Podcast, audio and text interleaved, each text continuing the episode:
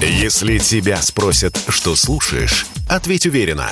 Радио «Комсомольская правда». Ведь Радио КП – это самые оперативные и проверенные новости. «Комсомольская правда» и компания «Супротек» представляют. Программа «Мой автомобиль». Солярис за 3 миллиона рублей. Как вам такое? А Крета за 4 миллиона. Это, э, это не шутка, это реальные цены в одном из московских автосалонов, которые появились после объявления о том, что Hyundai останавливает свой завод у нас в Питере. И, э, слушайте, вопрос, а, а ездить-то мы на чем будем? Этот вопрос сегодня утром обсуждаем вместе с редактором портала осипов.про Андреем Лекосиповым. У нас на связи, парни, доброе утро. Доброе утро всем. А, здравствуйте. Алекс, с возвращением, с выздоровлением. Спасибо. Во-первых. А во-вторых, э, координат наши в э, пространстве. Ну так, для того, чтобы у вас была возможность высказать. Что вы думаете по этому поводу? Куда, э, куда движется наш автопром? 8 967 200 ровно 9702 – это номер, по которому мы поднимаем сообщения в WhatsApp, Viber и Telegram. И э, смотрите, я тут видел цифры, э, э, не берусь судить, на, на, насколько недостоверно, но просто кто-то не поленился и подсчитал. Вот все те компании, которые объявили о приостановке сборочного производства, а, кстати, BMW сегодня утром присоединился ко всей этой канале. Угу. Ну так вот, все эти компании, которые объявили о приостановке э, сборки автомобилей и э, о приостановке поставок машин на российский рынок, это, на минуточку, уже две трети рынка новых автомобилей в нашей стране. То есть получается, что сейчас в автосалонах в ближайшие недели будет только треть от того, что запланировано. А вот мне вчера, ко мне дочь вчера подошла, и она говорит, пап, я вот так хочу научиться кататься на лошади. И я понимаю, почему. Наверное, надо в пору уже осваивать гужевой транспорт в конечном итоге. Но если говорить серьезно, Дим, это только начало две трети. Все уйдут. Если позволите. Конечно. Господа, значит, а, вот один главный вывод. История учит нас, что она ничему нас не учит на самом деле. Я вспомнил э, свой давний разговор 23 года назад, я как сейчас помню, он состоялся с э, председателем совета директоров General Motors Джеком Смитом, который э, рассказал мне об огромной ошибке, о просчете стратегическом, допущенном корпорации на индийском рынке. Они тогда по разным причинам, в том числе политическим, ушли. Полностью ушли с рынка, да, оставив ни с чем, так сказать, потребителей потенциальных. Потом mm. им понадобилось ну, еще лет 25-30 и десятки миллиардов долларов, чтобы возвратить доверие покупателей. Но и это в Индии. Таки, это в Индии, да, в Индии. Но была аналогичная ситуация, это, ну, более или менее такая же, да. И он посчитал это, говорил с горечью, стратегической ошибкой. С тех пор вроде бы э, старались не допускать. Тем не менее, то же самое происходит и сейчас. Стрелять по потребительскому рынку это одно из самых бессмысленных дел, которые может затеять автопроизводитель. Угу. Все можно понять и так далее, но бороться с потребителем, с э, розничным покупателем, грубо говоря, совершенно не имеет никаких перспектив. И это надо осознавать. Что касается, на чем ездить будем, я думаю, что э, человек будет ездить, потому что ему необходимо ездить, потому что это, э, не будем говорить общие банальности, это, так сказать, свобода и прочее, прочее, прочее. И, конечно, мы не останемся без средств передвижения. Другой вопрос, э, какими что это они будут, за средства? Что они будут и как мы сможем их обслуживать. Это правда. Это большая проблема. Но мне кажется, что а, в окончательном виде все-таки э, корпорации, конечно, автомобильные никуда не денутся. Угу. А, смотрите, а, есть э, одно очень простое соображение. Опять же, чистая арифметика.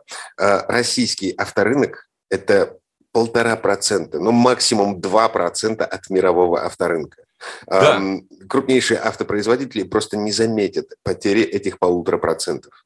Ну, это правда. и так, и не так, на самом деле. Э, потому что любой рынок, так сказать, во-первых, ценен, а, а во-вторых, как бы это сказать, э, все равно э, продавать необходимо машины. Присутствовать все равно на рынке. Присутствовать на рынке очень важно. Более того, у нас несколько заводов законсервированы. Они так и стоят, кстати сказать.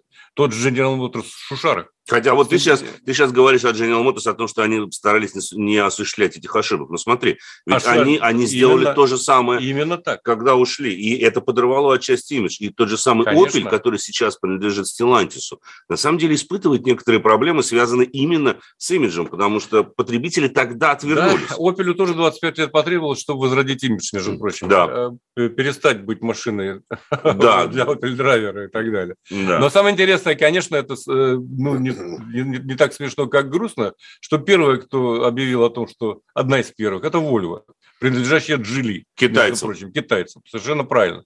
Может быть, я не знаю, китайцы, они всегда преследуют исключительно свой интерес. Прагматически. И вообще они абсолютно все равно. И поэтому, э, возможно, они таким образом будут продвигать не бренд Volvo, который считается... А Джили?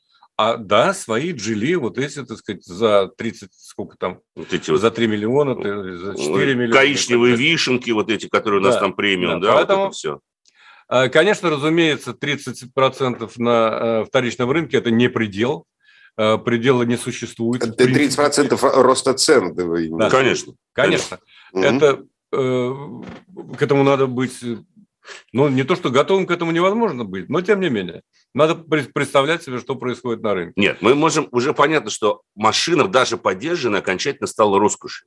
Потому что, исходя из реальной потребительской способности населения и сравнивая ее с тем темпом, в котором да. растут э, цены, собственно говоря, мы с тобой прекрасно понимаем, что там... Э, вот еще важная, важная деталь, Дим. Мы говорим всегда и забываем одну простую вещь. Национальных автопромов не существует Конечно. в мире.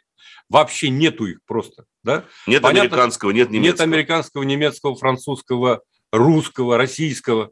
Есть международные корпорации, которые единственные могут выживать в этой среде, в конкурентной весьма. Поэтому э, то, что там э, АвтоВАЗ поднял, я не знаю, до миллиона восемьсот, до двух миллионов и так далее цены на свои Весты, это, это конечно, э, его решение. Но э, АвтоВАЗ – это не э, Ростех. АвтоВАЗ – это Ренов прежде всего. И платформы, и двигатели, и прочее, и прочее, и прочее. Ну вот смотрите, Bosch остановил поставки комплектующих в Россию. А Bosch – это у нас что? Это э, чипы, это системы все. АБС, это тормоза, это mm-hmm. вот... Ну, От фар бы... до лампочек. Это лампочки, это системы впрыска, это электронные блоки управления двигателем, это блоки управления АБС. Это все. Это все. Причем вот особенно блок управления АБС. АБС – это то, что делается исключительно компанией Bosch. Они патент имеют именно на блоке АБС. Ну, еще делают Дельта, которая тоже не придет. Делфи, да. Но Делфи тоже не придет, собственно говоря. Возможно, придут какие-то китайские аналоги. Но мы же с вами прекрасно понимаем, каково будет будет качество этих аналогов. И еще один момент, который, на самом деле, мне кажется, тоже стоит отразить. Многие говорят, что а что вы так переживаете? Ну, подумаешь, не будет европейских запчастей, сейчас появятся китайские. Китайцы быстренько наладят. Нет. Не наладят физически невозможно резко увеличившийся в 10 раз спрос на запчасти, а мы действительно продемонстрируем его, именно такое увеличение, физически невозможно за несколько недель и даже несколько месяцев организовать э, цепочку поставок, производства Слушай, э, нужных компонентов. Ну, невозможно это сделать. Мы, люди, должны быть э, грамотны в этом отношении. Китай выпускает далеко не все. Конечно. Да? Ну, например, самолеты не выпускают. Ну, там, Почему? У, них, у них сейчас проект есть. Нет, у них может... Да, конечно, у нас тоже есть сухой суперджет. Да. Вот, но э, это все, конечно, разумеется, не заменит ничего, безусловно. Конечно. Но в любом случае, я думаю, что что-то останется в России. Все равно Или кто-то останется. Погодите, погодите, даже УАЗ на 50% собран на иностранных комплектующих. Даже чертов Ураль, о, господи, Ульяновский автозавод. Конечно. Даже вот эти патриоты. Нет, а, ну вот если, если так вот представить, Дим... Вот уж потеря небольшая. Вот как, какой автомобиль на самом деле не зависит от иностранных комплектующих? Я вот сейчас вот... Никакой. Э, Нива если с нее снять АБС и систему впрыска. Вот если вернуть ее к карбюратору, к тому, к чему она была в 70-х, 80-х годах, вот это мы, наверное, сможем произвести. Хотя тоже стоит вопрос, связанный с мотором. Чугун-то уже не льют на автовазе, насколько мне известно. И блоки там особо уже как-то не делают. Понимаешь, какая штука? Вот по выпуску чугуна и стали мы будем первые в стране. Это меня совершенно не удивляет. Ну, Зашибись. Значит, э, оптимизм. Э, Николай из Ставрополья пишет нам. Не волнуйтесь, граждане, э, место пусто не бывает. Их место, в смысле, имеется в виду, судя по всему, иностранные производители, их место займут другие. Николай, очень интересно, какие? Из Перми пишет нам. Здрасте, подскажите, как цены изменятся в самой Европе, раз рынок России исчезает? Никак. Ну, как бы да. Никак. А почему они должны вообще измениться? Мы на европейский рынок никакого влияния не оказываем, в принципе. Я вам могу сказать, что касается продажи автомобилей, то каждый рынок вот тут как раз-таки достаточно самобытен но в кавычках, потому что есть все равно конечная цена, которая так или иначе, она едина, что в Америке, что в Германии, Мы что продавали три с половиной лада в месяц там э, где-нибудь в Европе. Ну, хорошо. Ну, хорошо, окей, да, больше будем продавать там, я не знаю. Будем 480. Да не будем, потому что производитель ну, будет не мы должны понимать, вот то, с чего мы, собственно говоря, с вами, дорогие друзья, начали. Весь автомобиль состоит из компонентов, которые производятся в самых разных уголках земного шара. И если логистические цепочки полностью отрезаны, то мы не сможем у себя на территории страны, каким бы шапкозакидательством мы сейчас не занимались, мы не сможем наладить необходимые запчасти производства их здесь. Кроме того, а правильно было отмечено, тот же самый Bosch закрывает ведь произ... не только поставки, он и производство в России закрывает. А Рязань, а, значит, прежде всего. А это лампочки, это полупроводники те же самые, это система впрыска и система АБС. Вот нам тут пишет, Дима пишет, «Э, будем делать Нивы и шестерки. Не будете вы делать, потому что Нива без АБС не может продаваться по нашему стандарту. Да, мы можем откатить себя в совок, мы можем применить нормы безопасности, действующие для машин 70-х годов. Но к чему это приведет? Понимаете? Так, слушайте, погодите. Э, во всей этой беспросветной хтони э, должен быть какой-то... Э, Лучик ну, света? Свет в конце этого самого тоннеля. Вот к обсуждению этого самого луча, этого самого тоннеля мы вернемся буквально через пару минут. Я напомню, это радио «Комсомольская правда». Мы говорим про автомобили, не про политику. И номер нашего WhatsApp, Viber и Telegram 8 967 200 ровно 9702. Если тебя спросят, что слушаешь, ответь уверенно. Радио «Комсомольская правда». Ведь Радио КП – это эксклюзивы, о которых будет говорить вся страна. «Комсомольская правда» и компания «Супротек» представляют. Программа «Мой автомобиль». Ну что, мы приговорили, что если ничего в мире не изменится в лучшую сторону в ближайшее время, э, российский автопром встанет. Мы перестанем производить автомобили. В связи с тем, что мы так или иначе зависим от поставок комплектующих, причем критически важных запчастей для э, производства и безопасности машин.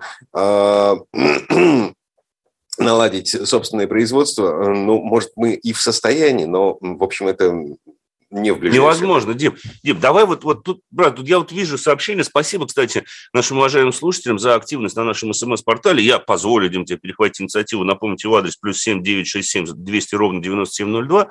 И вот нам э, пишут, собственно говоря, российские компоненты кто-то юзает, Михаил, почему я не вижу здесь сарказм в этом вопросе. Вы знаете, Миш, российские компоненты действительно используются, но не в автомобильной отрасли. Прежде всего, что мы продаем? Мы один из крупнейших продавцов титана. В частности, Boeing 777 во многом а, частично сделан из нашего титана. Мы также неплохо продаем алюминий. А, но ведь речь сейчас идет о том, что у нас и это покупать не будут. Боинг уже заявил о том, что они уменьшают долю, долю российского металла. Потому что основной предмет нашего экспорта, кроме, конечно же, энергоносителей, это как раз-таки металл. Что мы более или менее могли делать? Сейчас, если говорить о компонентах, связанных с электроникой, с какими-то такими вещами, нет. На территории России этого не производится. Точнее сказать, это производится, но производится иностранными компаниями, которые сюда пришли вслед за производителями. О, наци- что... национализация. Да. Вот. Выход что... из... Выход а мне из... очень понравился, мне очень понравилось сообщение из Челябинска. А как же Аурус? Вот, это правда. Берите Аурус, ребята. Боже, Все же для него деньги есть. Не, не, не слишком дорого. Аурус, ну, он более чем полностью иностранный. Ну, правда, там, там даже инженерной мысли русской нет. Ну, конечно, Ладно. нет. Нет, инженерная мысль русская там ездим. Ну, давайте не будем. Что-то там конструкторы наши приложили. Они там утверждают, что и мотор, правда, они, понятно дело, откуда взяли мотор. Но вопрос, собственно говоря, в другом. Э, вопрос в том, что вот эта шапка закидательства, что у нас все будет хорошо. Вот я смотрю даже смс-сообщение, что будут поставки, будут такие персонажи, которые будут, будут возить. Это хорошо. Вы представляете Надежда. цену этой запчасти? Вот просто цену, чтобы просто привести из Германии какой-нибудь механизм, который только в Германии производится. Да, в черную его ввести, неофициально. Вы представляете, сколько она будет стоить, эта запчасть? Ну, во-первых, надо умудриться ввести еще. Ну, ты помнишь, ты мне в конце 90-х а, для Альфа привозил запчасти из Италии. Конечно. Потому что они там были дешевле. Потому что мне было проще поехать, там, ты уехал в командировку в Италии, заказать по тому же, по, по почте. Понимаешь, и они там тебе приносили, все было нормально. Но это одну запчасть, какую-то уникальную, потому что она была действительно существенно дешевле. А сейчас все будет такое. Я понимаю. Вот, вот в этом-то на самом деле проблема. И Северная Осетия нам пишет. Господа эксперты, прекратите истерику. Ага. Если вы считаете себя профессионалами, надо предлагать решение. По аналогии вашего поведения, я как хирург должен всем сейчас рассказывать, что мы будем оперировать людей не скальпелем, а заточенным острым камнем. Это было бы обидно. Это было бы несправедливо, я скажу. Это во-первых. Во-вторых, э, дорогой э, товарищ наш, но послушайте, мы э, автоэксперты, но мы не, как бы это сказать, не принимающие решения экономисты. Вот именно. Вы же понимаете, что выход, да, конечно, это общее дело, мы его ищем, естественно. И если вы думаете, что вам тут какой-то оптимизм, собственно говоря, насыплю. Ну, оптимизм есть. Можно насыпать всегда оптимизм, потому что так. всегда плохо не бывает. Все пройдет, пройдет и это, как один конечно. говорил старый мудрый человек. Конечно. Когда-нибудь все это дело закончится. И будут у нас машины, и будут у нас нормальные запчасти. Просто в ближ... исходя из того, что происходит сейчас, исходя из нынешней перспективы, все, к сожалению, грустно. Мы не ноем. Но, понимаете, лучше э, предупрежден, значит, э, как это называется? Да? Вооружен. Вооружен. Понимаете, ага. когда вы приедете в следующий раз на сервис, и вам скажут, что привозите с собой запчасти, я посмотрю, как вы будете ныть с отсутствующими тормозными колодками и так далее и тому подобное. И когда вы поставите китайскую гадость, которая будет скрипеть и уничтожать ваши диски, я посмотрю, как вы будете ныть. Диски, вот впрочем, тоже китайские. Диски а... тоже будут китайскими. Так, э, вот мы и договорились до того, что главный бенефициар всего этого замеса... Китай. Китай. Но, Дим, вот тут, кстати, тоже один момент. Вот мы начали с того, что Volvo прекращает поставки машин. Volvo принадлежит китайской корпорации Geely. Давайте немножко вот э, ширее возьмем, да? Вот. Ширше, Ширше и ширее. И глубже. Да. И глубже, да. А, мы, я бы не был столь уверен в китайцах. Вот ей-богу. Китайцы сами по себе весьма прагматичны. Они будут поступать да, так, как выгодно, так, как удобно им. И если они увидят, что, в принципе, можно наплевать на санкции и лучше завалить этот рынок своим китайским автомобилем, они, может быть, так и сделают. Но ведь они могут поступить абсолютно по-другому. Сказать, что, слушайте, мы также интегрированы в мировой автопром. И в китайских автомобилях, страшно сказать, есть европейские, американские запчасти и технологии. И они могут сказать, что нет, ребят. Есть, но есть еще одна штука. Дело в том, что из Китая нельзя выводить э, выручку. Нельзя. Там все это регулируется Компартией, да. и поэтому Э, никаких таких особых, так сказать, рыночных э, механизмов не предполагается даже, несмотря на желание продавать и да. сделать Россию э, плацдармом для проникновения в Европу угу. китайского автомобиля. А вы думаете, ну, почему, почему этот Хавал построил завод на 350 тысяч тогда, когда вообще, ну, и в принципе 350 тысяч машин не может производиться на этом заводе, потому что никому не нужны. Потому вот, что единственный я, способ вывода капитала. Ага. Инвестиции. Конечно, только за счет инвестиций. Поэтому выручку, которую они будут в результате экспорта, они все равно будут оставлять у себя в Китае. И вот тут, понимаете, чисто экономически возникает интерес. А имеет ли им смысл это делать? Потому что не забывайте еще одну вещь. Сертификация каждой новой модели в России стоит около 100 тысяч долларов. Не говоря уже о том, что два автомобиля нужно разбить. Исключение можно сделать? Можно сделать исключение. Можно сейчас отменить все правила, связанные с безопасностью. Все, все отменить и сказать, ребята, продавайте здесь открыть рынок.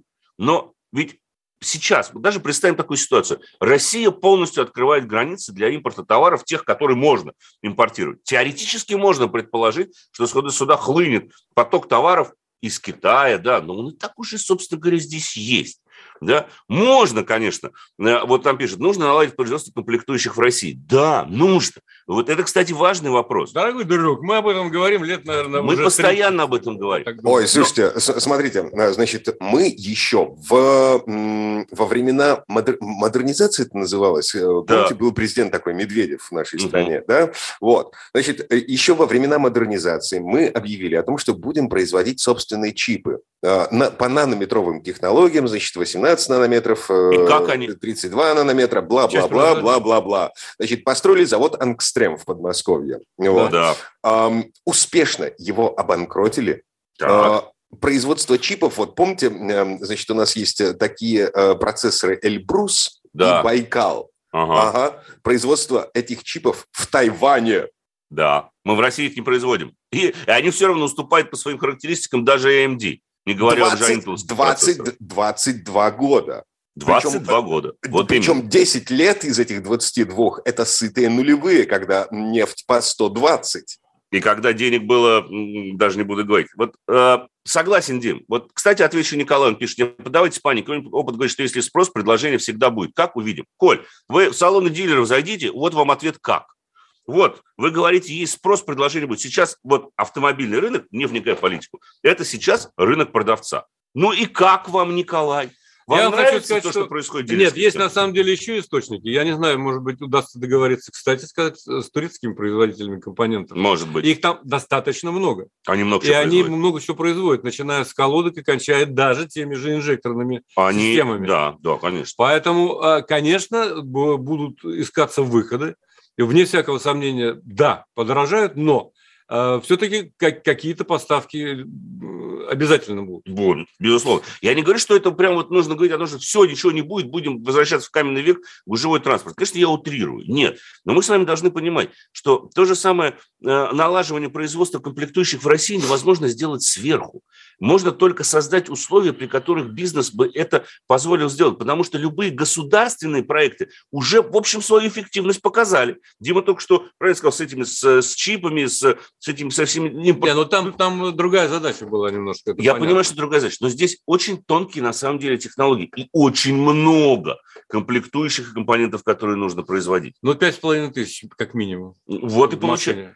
Пять с половиной тысяч компонентов находится в каждом автомобиле. Представьте, нам наладить, нужно наладить производство даже двух тысяч из этих компонентов. Потому что все остальное, ладно, фикс, не будем считать, что не ломается там, или мы сможем как-то купить. Но даже половину из этих компонентов наладить их производство на территории России, это означает, что нужно создать условия для того, чтобы эти производства здесь были налажены, появились. На основе чего-то создавать, на основе технологий. Вот сейчас которые... самый, вот, говорится, если бы я был начальником, да, и хотел если бы... Развить... начальником был я. Я, и вот, вот, вот, вот, да, если бы начальником был я. Вот сейчас возьми для производственных площадок, обнули НДС, обнули полностью налог на прибыль и оставь плоской шкалу налогообложения. Тебе сейчас ЦБ голову открутят. Вот, вот. Хотя вот это абсолютно экономический инструмент, который позволил бы дать толчок развитию бизнеса. И когда потом все это закончится, границы откроются, мы были бы уже отчасти подготовленной страной. Но мы же этого не будем. Я не могу себе представить, что кто-то сейчас отменит НДС или, допустим, налог на прибыль. Для или уменьшит... Да, для нового проекта. Да никто не будет этого делать. А Сейчас IT-технологии вот туда вливают. А, слушайте, а, в Ассоциации дистрибьюторов автомобильных комплектующих э, на этой неделе объявили, что запасов запчастей на складах хватит на одну-две недели. После да. этого в стране начнется дефицит а, фильтров масляных воздушных, тормозных колодок, дисков, амортизаторов, элементов подвески. Короче, если вы этой весной собираетесь, эм, ну, как бы немножко обслужить машину, прямо mm. сейчас, вот не откладываем. Прямо ну, сейчас? Конечно. Просто, да, просто потому что через пару недель э, вы можете остаться, ну, как бы без запчастей. Да Ладно. и заранее это сделать будет не лишне, на самом деле, Дим, мне кажется, потому что, по крайней мере, вы будете подготовлены к тому, что ваш железный конь будет готов всегда. Да, а то, что осталось, кстати, оно уже подорожало в два раза. Давайте так, после небольшого перерыва к автомобилю перейдем как раз. Да, вернемся буквально через пару минут. 8 967 200 ровно 9702, по этому номеру принимаем вопросы про машины. Программа «Мой автомобиль». Если тебя спросят, что слушаешь, ответь уверенно. Радио «Комсомольская правда». Ведь Радио КП – это истории и сюжеты о людях, которые обсуждает весь мир. Комсомольская правда и компания Супротек представляют. Программа «Мой автомобиль». Но пока мы слушали новости, нам э, насыпалось, э, ну, в общем, так, прилично сообщений. Э, я напомню, номер, по которому мы все читаем, 8 967 200 ровно 9702, сообщение в WhatsApp, Viber и Телеграме. Э, э, очень смешно. Э, нужно научить нашу элиту жить в России, тогда и мы что-нибудь делать сами начнем. Ну так, э, смотрите, какая история получается. Запад коллективный Запад, сейчас делает все для того, чтобы наша элита уже наконец жила в России. И детей сюда же. Вот этих всех, тех, кто учится в Лондоне, в Париже живет и красиво там пишет. Вот, к родителям, в родную страну. Посмотрим. А то хорошо рассуждать и обучаться, мы живя там. Мы им даже колодки подарим. Мы им даже тормозные колодки можем выделить, если хотят. Ну, правда, ну, тут уж ладно. Из Челябинска пишет, мы превратимся в Кубу, на ретро-дастерах лет 40 ездить будем. А, это Валерий пишет. И, и, да, из Москвы 29-й. Супротек зальем, авто станет вечным. Спасибо. Ну, Хороший да. выход, отличный выход. Прекрасный выход. Да, слушайте, да, э, господи, железо сгниет, а да, двигатель останется, и коробка тоже. Да. Андрюха из Владимирской. С добрым утром, уважаемый. Дилерам пришел небольшой конец. Скоро опять начнут люди с наличкой ездить в Европу ага. за машинами, как в начале 90-х, и все будет хорошо. Какой вы наивный, а! Успехов! Вот просто, вот как, как, как человек может не понять, что все, нет Европы. В 90-х можно было туда поехать, сейчас никуда не поедешь, тебя не пустят никуда, и визу тебе не дадут. Какая наличка? Никому не нужна там ваша наличка, на самом деле. Будете здесь сидеть. А, Михаил спрашивает из Перми, а военные авто? Военное О, да, авто. военное авто – это наше все. Это наше все. Я Про... считаю, правильно. Конечно. Ну, воякам особо АБС не нужен. Систему впрыска можно карбюратором старым добрым заменить. В общем-то, никаких проблем нет. Тут можно что-то наладить. Другой вопрос, что, понимаешь, как потом будет ездить это военное авто. А потом, в крайнем случае, его можно закупить у китайцев. Китайцы же тоже делают военные автомобили. Наши. Так, а, Наши. слушайте, э, я не настоящий сварщик, небольшой специалист, но а, вот вся эта хрень легковая, военная, все эти тигры, эм, и как они, они у нас там еще называются, вот, они же, а, они же как-то ездят, их же как-то но. собирают на... А, на, на газик собирают. На газик собирают. Да. На российских комплектующих? Нет. Нет. Воу, воу, Нет. воу, воу, воу, воу, воу. Нет, Дим, там доля российских комплектующих в лучшем случае составляет 40%. Все остальное – это импорт. Кольца в движке импортные. Движок, блок наш, да. Колеса, диски наши, да. Резина импортная. Кстати, по резине будет первый удар. Первое, чего мы лишимся, это автомобильных покрышек.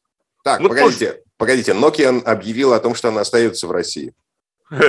Ну, это вопрос времени, да нет, слава богу. Э, слушайте, давайте к машинам, что ли? Может, вопрос Дай бог, что останутся, конечно. Поэтому Может, вопрос есть по выбору еще какому-то? Да, давайте к автомобилю. Про то, как починить эксплуатировать? 8 967 200 ровно 9702. Сообщение в WhatsApp, Viber и Telegram. И вот из Новосибирска нас спрашивают, а цены на продукцию Супротек тоже вырастут в связи с санкциями? Слушайте, мы пока не знаем, обязательно э, поинтересуемся да, у тех людей, которые отвечают за ценообразование в Супротеке.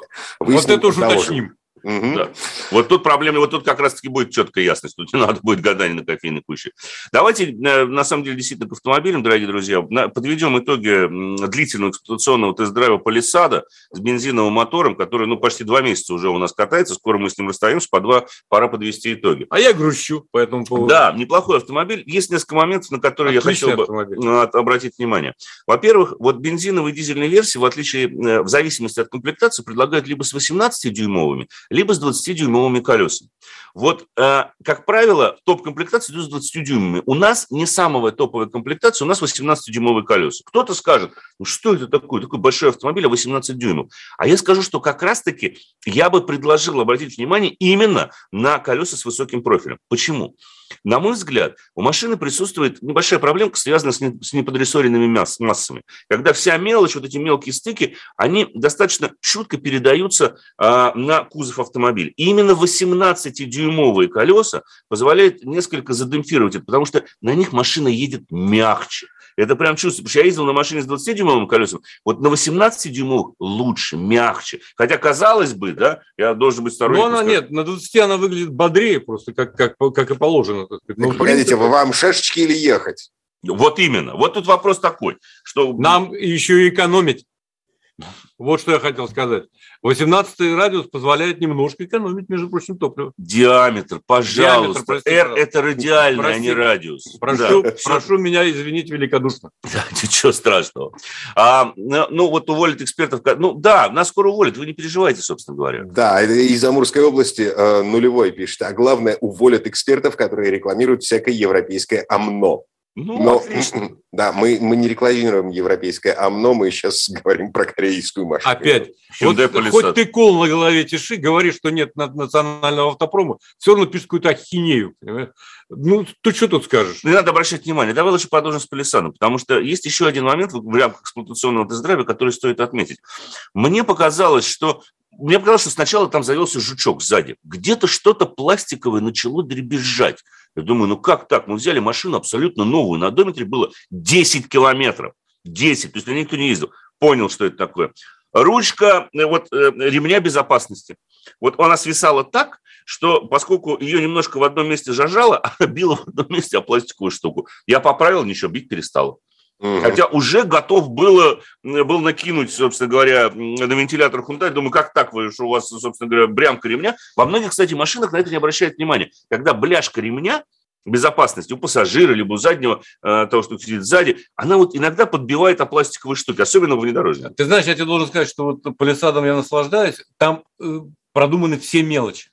Это удивительно. Кое-чего не хватает там, конечно. Кое-чего не хватает, да, кое-чего излишне, так сказать, напрягает в смысле э, навязчивого заботы. сервиса, да. в смысле заботы, да, я понимаю. Но в целом автомобиль э, очень продуманный. Да. С точки а зрения, это, во всяком это, случае... Это же да. америк, американец. Это машина для американского рынка. Он по духу американец. Ну, я бы не сказал, что ну, он по духу американец. Трудно сказать. Он, вообще-то говоря, не только в Штатах, естественно, не только для Штатов. Корея он хорошо продается. Корея он хорошо продается, в Азии он неплохо продается, до других рынках на многих.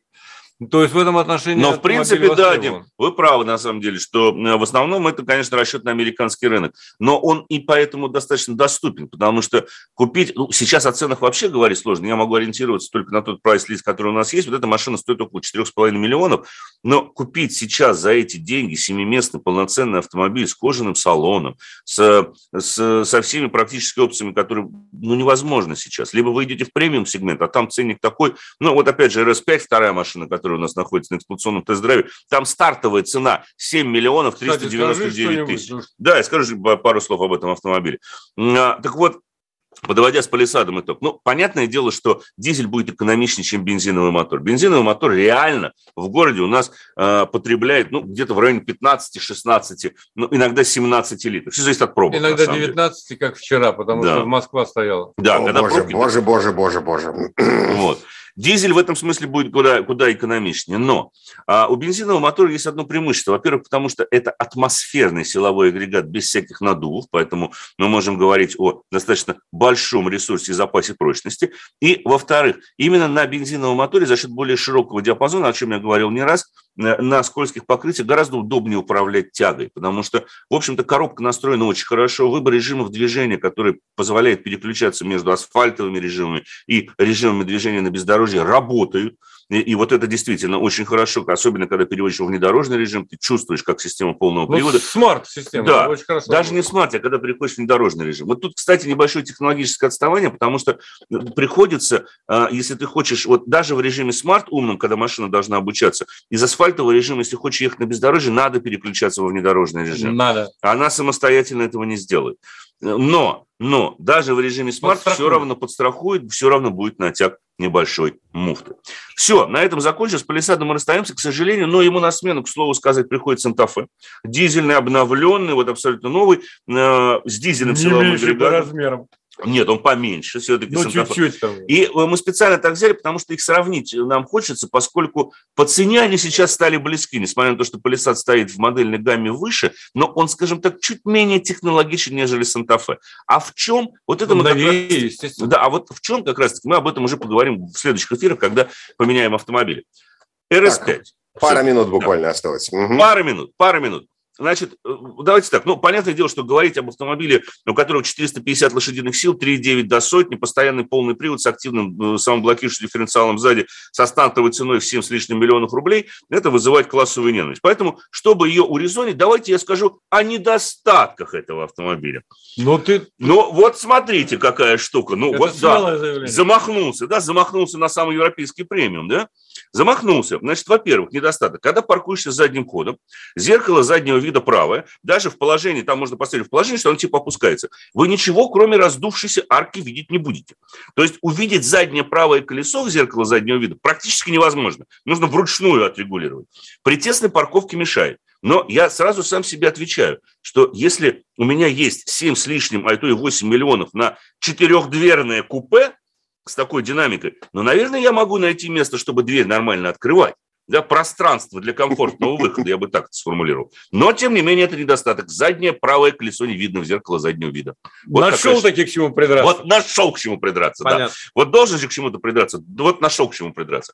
В остальном, конечно, машина абсолютно восхитительна, которая, она привлекает неизменное внимание на дороге и уважение. И это важно, это приятно. И побольше бы таких красивых автомобилей. Кто бы что ни говорил. Они здорово разнообразят транспортный поток и хорошо его регулируют. Потому что никто не будет с вами соревноваться. Вам скорее уступит дорогу. И это очень хорошо, потому что за счет динамики машина позволяет ехать между потоками. Надо, я так чувствую, уже освобождать дорогу Сан Санычу Пикуленко. Да. И желать хорошего дня нашим уважаемым слушателям. Андрей Лекосипов, редактор портала Осипов.про были у нас на связи. Э, хорошего дня. Всем пока, удачи. Береги. Программа «Мой автомобиль». Если тебя спросят, что слушаешь, ответь уверенно. Радио «Комсомольская правда». Ведь Радио КП – это самая топовая информация о потребительском рынке, инвестициях и экономических трендах. «Комсомольская правда» и компания «Супротек» представляют. Программа «Мой автомобиль». А это мы вернулись в студию радио «Комсомольская правда». Я Дмитрий Делинский. В этой четверти часа у нас традиционная история от Александра Пикуленко. На этот раз речь пойдет про сундуки на колесах. В апреле 1927 года сошел с конвейера первый автомобиль под маркой «Вольво». 28 лошадиных сил, максимальная скорость 90 км в час. И уже тогда это выглядело, ну, мягко говоря, угловато. Первые машины Volvo купили примерно 500 человек, но все изменилось, когда к разработке дизайна привлекли итальянских специалистов. Ну и вот здесь слово Сан Санчо. Предыстория. Историю любой автомобильной фирмы можно изучать по серийной продукции, а можно по экспериментальным образцам. Заглянув в заводской музей Volvo, видишь, как рачительные шведы сохранили потрясающие образцы. А начинается здесь все с массивного стола, кресел вокруг и небольшого бюро. Весь этот антураж рабочего кабинета отцов-основателей Volvo Ассара Габриэльсона и Густава Ларсона. Первые прототипы Volvo обозначили просто OV4 открытый открытый автомобиль, PV4 – закрытый автомобиль, а цифра 4 – это число цилиндров. Каждый из прототипов получил ими собственное. Один стал Якобом, ведь Габриэльсон и Ларсон решили заняться автомобилями в День Святого Якоба. Другой прототип назвали «Русалкой», третий – «Эльфом», остальных назвали просто Ларсонами в честь Густава. Хотя в этот момент ни о каком Вольво еще не было и речи. Радиатор уже пересекала хромовая планка со знаком мужского начала посередине. Этот значок также являлся символом символом Марса, античного бога войны, а в скандинавском эпосе – бога-кузнеца Тора. Габриэльсон, сделавший к тому времени прекрасную карьеру в шведской подшипниковой фабрике, предложил своему начальству поучаствовать в автомобильном проекте. И как-то случайно оказалось, что у СКФ лежала мертвым грузом торговая марка Volvo, зарегистрированная еще в 1915 году для целого перечня изделий – подшипников, механизмов, велосипедов, паровозов и автомобилей. Так автомобиль и получил свое имя, в переводе значащее «я качусь». Первый серийный Volvo вышел из ворот новой фабрики в Гетеборге в апреле 1927 года. По ошибке при его сборке неправильно собрали главную передачу, и автомобиль получил три скорости назад и только одну вперед. Однако в тот период каждый автомобиль был по сути опытным образцом. А с объемами производства Volvo и подавно. Да и машины у компании выходили какие-то тяжеловесные. Повелось это с первого Volvo, форму которого нарисовал пейзажист Масс Олли. В Вряд ли полотна этого мастера обогатили сокровищницу мировой культуры. Не зря ведь один из прототипов назвали Далекарлийским сундуком. Провинция Далекарлия была в Швеции синонимом нашей Чукотки. При этом как в конструкции, так и в стиле превалировали американские традиции. Особым свидетельством тому стала модель PV-36 Кариока 1935 года. Она была просто уменьшенной копией удивившего автомобильный мир Крайслера Airflow 1930 1934 года. Это было видение нового стиля Volvo, которое принес переманенный из фирмы Хапмобиль дизайнер Иван Эйнберг. И пусть шведская модель вышла гораздо пропорциональнее Airflow, ее постигла та же участь – полный провал на рынке.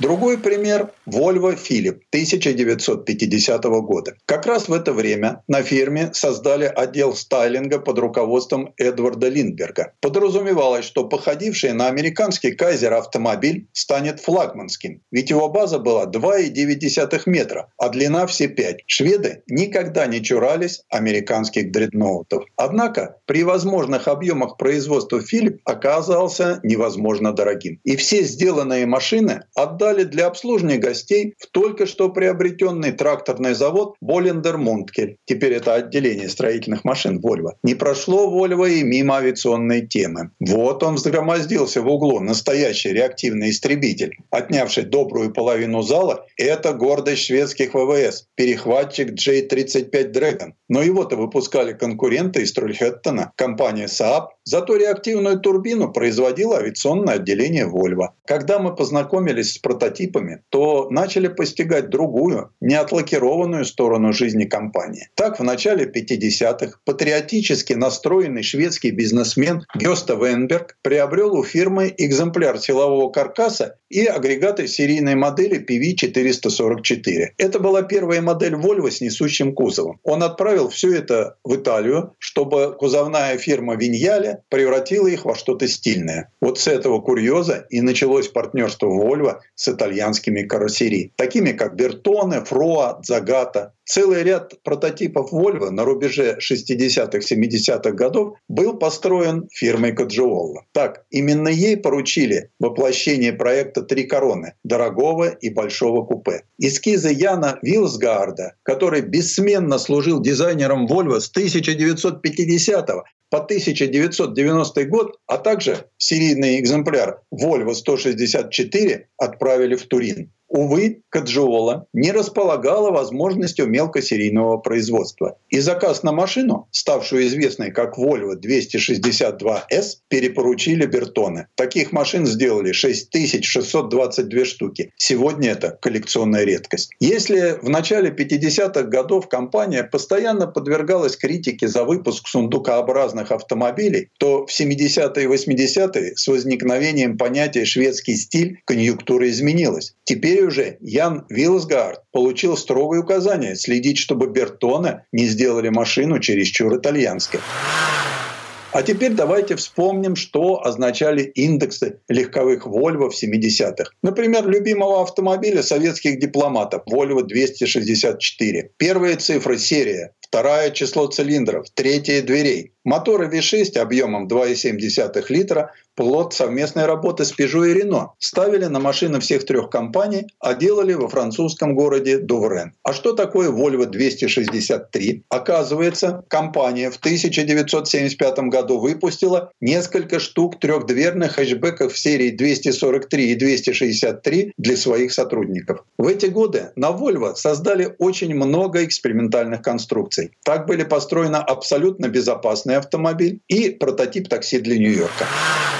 Тема таксомоторов увлекала тогда многих. Для этого проекта Volvo очень кстати оказался перешедший из Saab ведущий специалист по переднему приводу Рольфом Мелде. Спроектированное под его руководством экспериментальное такси стало де-факто первым переднеприводным автомобилем Volvo. Хотя еще в начале 40-х производитель задумывался о машине с передними ведущими колесами. Первой же серийной переднеприводной моделью Volvo стала купе 480 ES, спроектированная усилиями команду Рольфа Мелда при участии Renault, Porsche и британской инжиниринговой фирмы IAD в 1986 году. И что особенно приятно, что нам было позволено поближе познакомиться с уникальными прототипами. Ну а как иначе узнаешь, что на нью-йоркском такси боковая дверь сдвигается не назад, а вперед, а с водительской стороны стандартная дверь, и сам таксист отгорожен от пассажиров прочной перегородкой. Обивка – легко моющаяся кожа молодого дерматина.